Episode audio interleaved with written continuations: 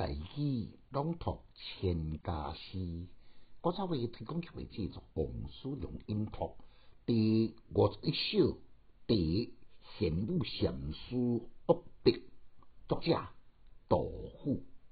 诗篇：何年过河头，远别话重秋。七日适林去，青天江海流。石灰上郡户，百度不经恶。输得罗山路，清水会翻游。简介：这首诗肃宗宝应元年，也是西元七百六十二年。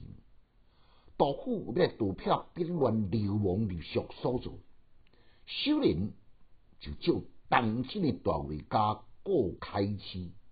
伫玄武山的诗所谓表画为例，暗恋呢，将以精炼的描句，具体来道出表画内容，亲像红日当空，风峦甲树木朗斗，赞赞哀哀南去，大江滚滚入海而来。寥寥的字字，就将一笔出神入化，详分表画内容呢。描写得个丝丝入扣，竟然甲将表画其中的山中湖、水上乌，照高精端的典故，甲画中的飞行连成一气。因为呢，因拢是得到高人的判例。这边呢，虽然是杜甫丰富的想象，也毋过呢，亦用典。确实达到顺势自然的境界，令人叹服。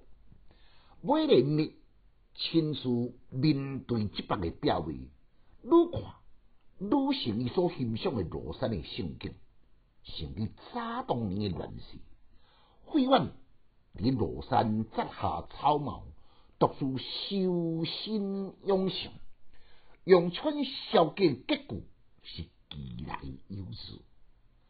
这个时阵的杜甫呢，就是因为兵乱撇骑伫自秋驾临而下，生活困顿，前途茫茫，就难免见到顿时感慨。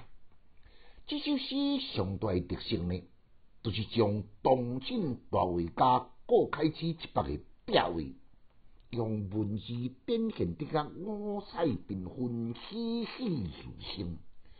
布局的巧妙，用典的高超，真配是千百年来人人所赞佩的杜甫。来，咱搁再来复诵一遍：何年过河头，远别话重洲。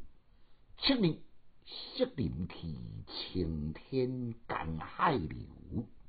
石灰上郡户，百度。不惊恶，输得罗山路，金水会翻游。千家诗小研究，一丝光强进修，读书快乐。